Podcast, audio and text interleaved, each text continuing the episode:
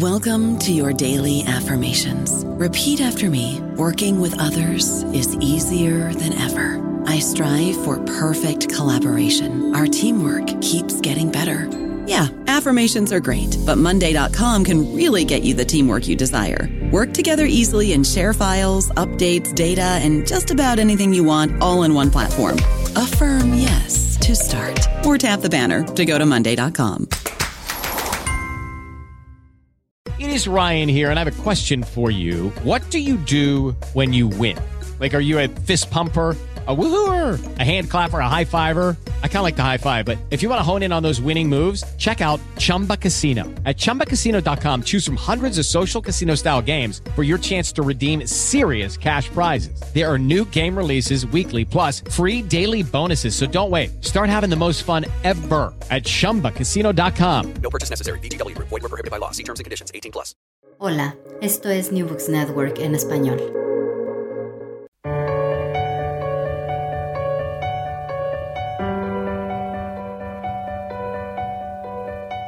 Todo comenzó ayer. Un podcast de la Asociación Española de Historia Económica.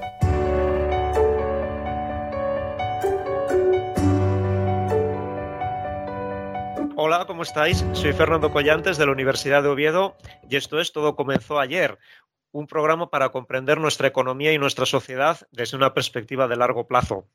Hoy tenemos como invitadas a dos profesoras de Historia e Instituciones Económicas, que son Margarita Vilar, de la Universidad de A Coruña. Margarita, ¿qué tal? Hola, buenos días. Y Jeronia Pons, de la Universidad de Sevilla. Hola, Jeronia, bienvenida. Hola, Fernando, ¿qué tal? Margarita Vilar y Jeronia Pons están especializadas en la historia del sistema sanitario español y en 2015 ganaron el premio Vicens Vives de nuestra asociación por su libro El seguro de salud privado y público en España. En la actualidad dirigen el proyecto Las claves históricas del desarrollo hospitalario en España durante el siglo XX y hoy queremos hablar con ellas precisamente sobre uno de los resultados de ese proyecto, que es el libro que junto con su colega británico Martin Gorski acaban de publicar con la editorial de la Universidad de Huddersfield y que se titula La economía política del hospital en la historia, un libro en el que reunís a especialistas de diferentes países en Europa, en América, en Asia y, y me ha llamado mucho la atención, Jeronia, que en este libro decís que vuestro objetivo es dar respuesta a una pregunta engañosamente simple. Es la pregunta de ¿qué es un hospital? Y, claro, leyendo vuestro capítulo sobre España, eh, me da la impresión de que en el siglo XIX o incluso en las primeras décadas del siglo XX, un hospital era algo bastante diferente a lo que es hoy. Sí, sí, hasta prácticamente el siglo XIX los hospitales no eran lugares de curación, sino instituciones donde ingresaban los clasificados como pobres enfermos, en muchos casos mm, para morir eran instituciones vinculadas a la beneficencia del antiguo régimen y ese modelo lo heredó eh, y reorganizó o reorganizaron los estados liberales. En el caso de España, esta reorganización se produjo con la ley de beneficencia general de beneficencia del 20 de junio de 1849, tras las desamortizaciones. Y, y, en esa ley se cedió la gestión y financiación de los hospitales junto con las casas de misericordia, casas de socorro, hospicios a las diputaciones y ayuntamientos. Entonces, la medicalización de los hospitales, es decir, hospitales con el objetivo del diagnóstico, curación y prevención, no se generalizó en España hasta finales del siglo XIX y principios del siglo XX. Y en realidad el hospital moderno eh, que conocemos hoy en día, que es un hospital jerarquizado y docente, se configuró, no se configuró hasta los años 60 del siglo XX. En el caso de España, impulsado por eh, ese modelo que se introduce en el Hospital General de Asturias o la Casa de Salud de Valdecilla en Santander. Y una de las cosas que explicáis en el libro es que eh, eh, otro de los eh, de, los procesos que ocurren más tarde en nuestra historia en España que en otros países europeos es la creación de un seguro obligatorio de enfermedad, que eh, no se crea hasta 1942, una fecha bastante tardía, eh, entiendo.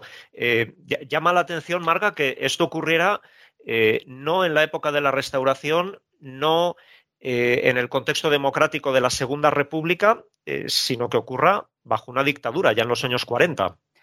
Efectivamente, antes de la Guerra Civil Española, el único riesgo social de los cuatro básicos, ¿no? Era accidentes de trabajo, retiro obrero, eh, desempleo y enfermedad, el único eh, que permanece sin legislar es precisamente el último, el de enfermedad. Hubo intentos, se celebraron algunas conferencias bajo el paraguas del Instituto de Reformas Sociales y después del Instituto Nacional de Previsión, pero todos ellos fracasaron y fracasaron por distintas razones. Eh, en primer lugar, hubo un desinterés político, sobre todo bajo el periodo de la dictadura de Primo de Rivera, pero tampoco podemos olvidar la oposición que ejercieron una parte de la profesión médica, de la profesión farmacéutica, que temían que ese nuevo seguro eh, de salud estatal pusiera en riesgo buena parte de, de su negocio, ¿no? de sus clínicas privadas. Eh, tampoco hay que olvidar que eh, no había acuerdo entre la patronal y los sindicatos para impulsar un, seguro ¿no? que, fuese gestionado eh, y, liderado por parte del, Estado. Durante la Segunda República ese desinterés político cambió.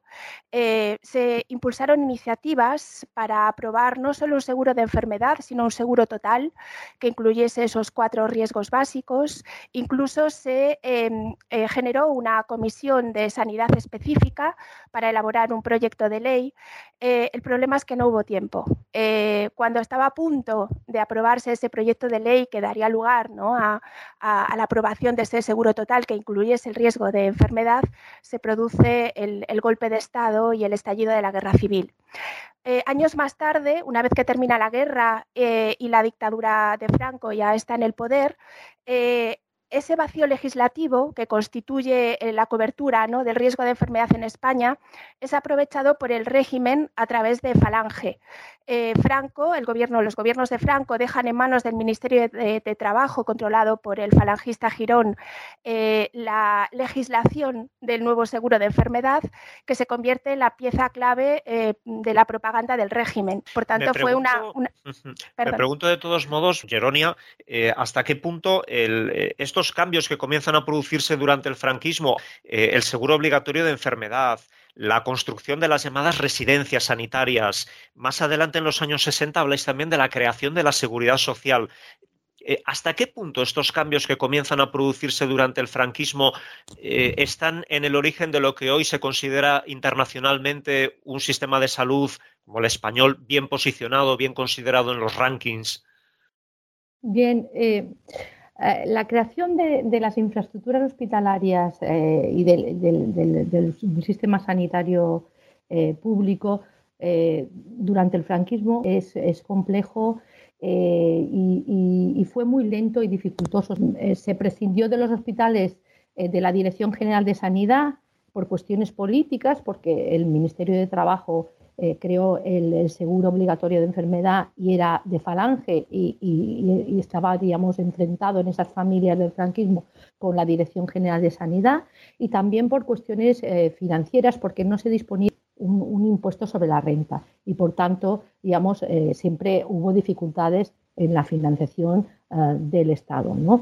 hasta los años 60 se hizo a costa de, de todo este sistema de hospitalario, esas residencias las ciudades sanitarias se hizo a costa de las primas de empresarios y trabajadores. Por tanto, el franquismo lo que hizo fue legislar y ejecutar, pero realmente no financió con recursos, diríamos, eh, públicos, sino eh, sobre estos dos grupos, diríamos, trabajadores y empresarios, y sobre todo sobre trabajadores.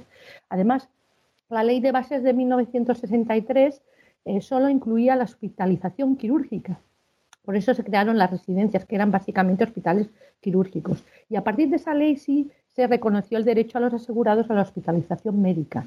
Entonces, cuando se crearon las, ciudades sanitarias que tenían especialidades, ¿no? hospitales maternales, traumatología, etcétera, etcétera. ¿no?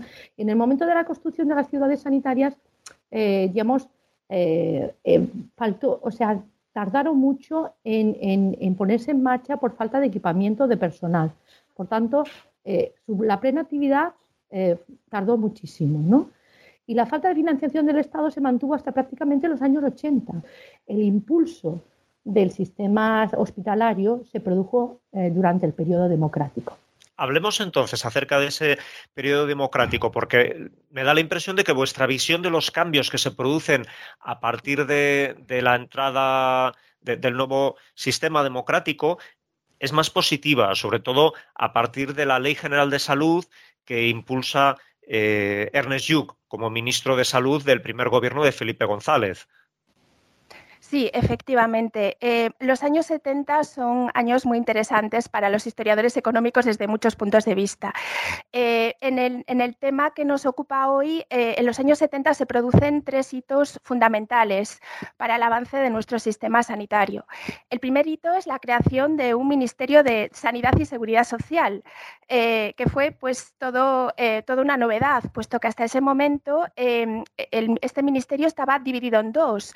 la Dirección General de Sanidad eh, se había encontrado eh, históricamente bajo el paraguas del Ministerio de Gobernación y la Seguridad Social eh, estaba escrita al Ministerio de Trabajo. Por tanto, por primera vez tenemos un Ministerio de Sanidad que se ocupe de, estos asuntos tan importantes para el bienestar de la población.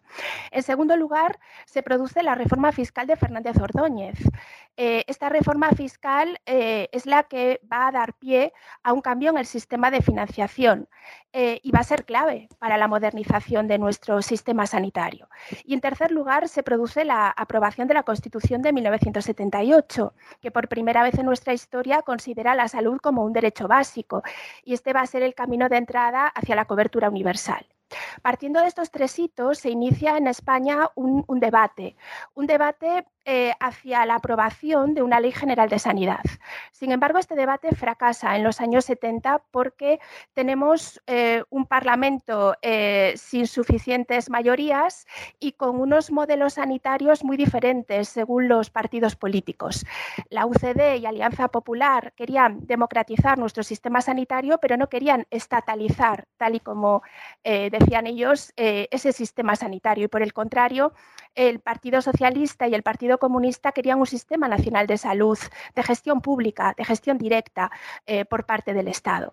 Eh, el debate eh, se extendió durante los años 70 y principios de los 80 y precisamente el, gran éxito del ministro Yuk fue conseguir esa aprobación de una ley general de sanidad que fue imposible eh, de conseguir eh, en, los años precedentes. Además, en paralelo, había que impulsar el proceso de las transferencias eh, de las competencias sanitarias a las comunidades autónomas. Este tema de la transferencia de, las competencias de sanidad a las comunidades autónomas, mm, para terminar, os da pie a comentar el, hecho de que ya se aprecia, casi 20 años después de, que se haya completado todo el proceso de transferencia, se aprecia, y es uno de los debates importantes que tenemos hoy sobre nuestro sistema sanitario, eh, la cuestión de cómo unas comunidades autónomas eh, confían más en, la parte pública en lo público y otras más en lo privado dentro de esa conformación de su sistema sanitario. Y dentro de ese gran debate, eh, vosotras, eh, apoyándose en los estudios disponibles, decís, y, cito textualmente, está fuera de duda que el modelo estadounidense que, explicáis en, otro momento, que sería un poco el, paradigma de, modelo sanitario muy orientado hacia, hacia el, sector privado, Decís, está fuera de duda que el modelo estadounidense a largo plazo es más caro. Sí, bueno, en, aquí hay dos cuestiones. ¿no? Como la Ley General de Sanidad fue tan generalista en algunos aspectos y dejó muchos flecos pendientes y exigió bueno, pues, eh, la aprobación de medidas complementarias. Y como todo esto coincidió con el proceso de esas transferencias sanitarias, al final cada comunidad autónoma fue aprobando ¿no? su, propia normativa complementaria. Y la fue aprobando eh, teniendo en cuenta dos aspectos. Por un lado, la configuración histórica eh, de, su modelo sanitario y hospitalario, porque históricamente esta configuración no fue homogénea en todos los territorios por eh, factores eh, varios, diversos.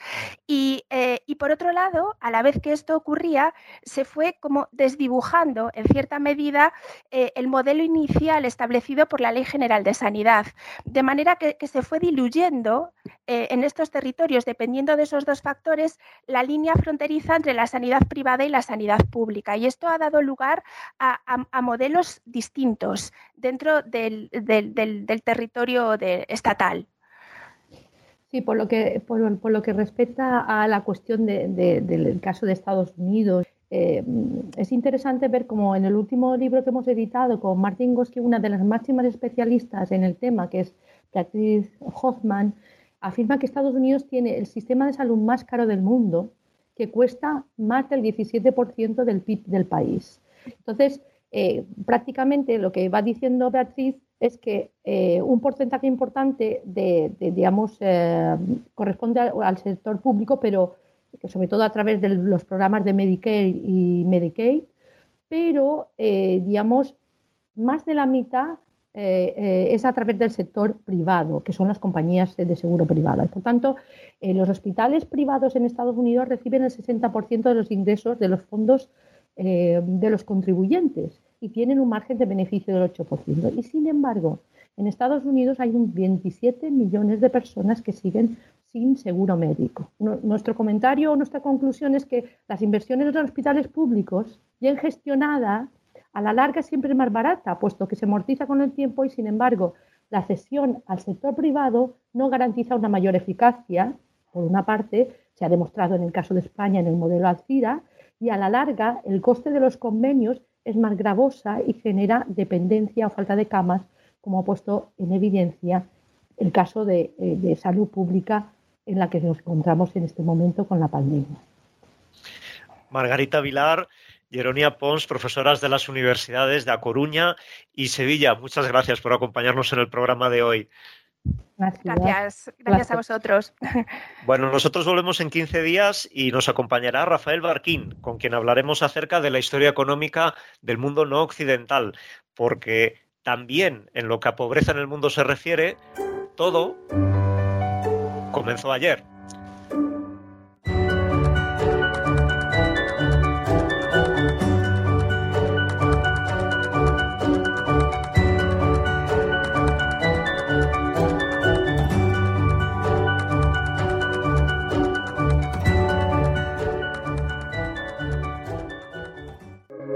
Gracias por escuchar New Books Network en español. With the Lucky Land slots, you can get lucky just about anywhere. This is your captain speaking. Uh, we've got clear runway and the weather's fine, but we're just going to circle up here a while and uh, get lucky. No, no, nothing like that. It's just these cash prizes add up quick. So I suggest you sit back, keep your tray table upright, and start getting lucky. Play for free at LuckyLandSlots.com. Are you feeling lucky?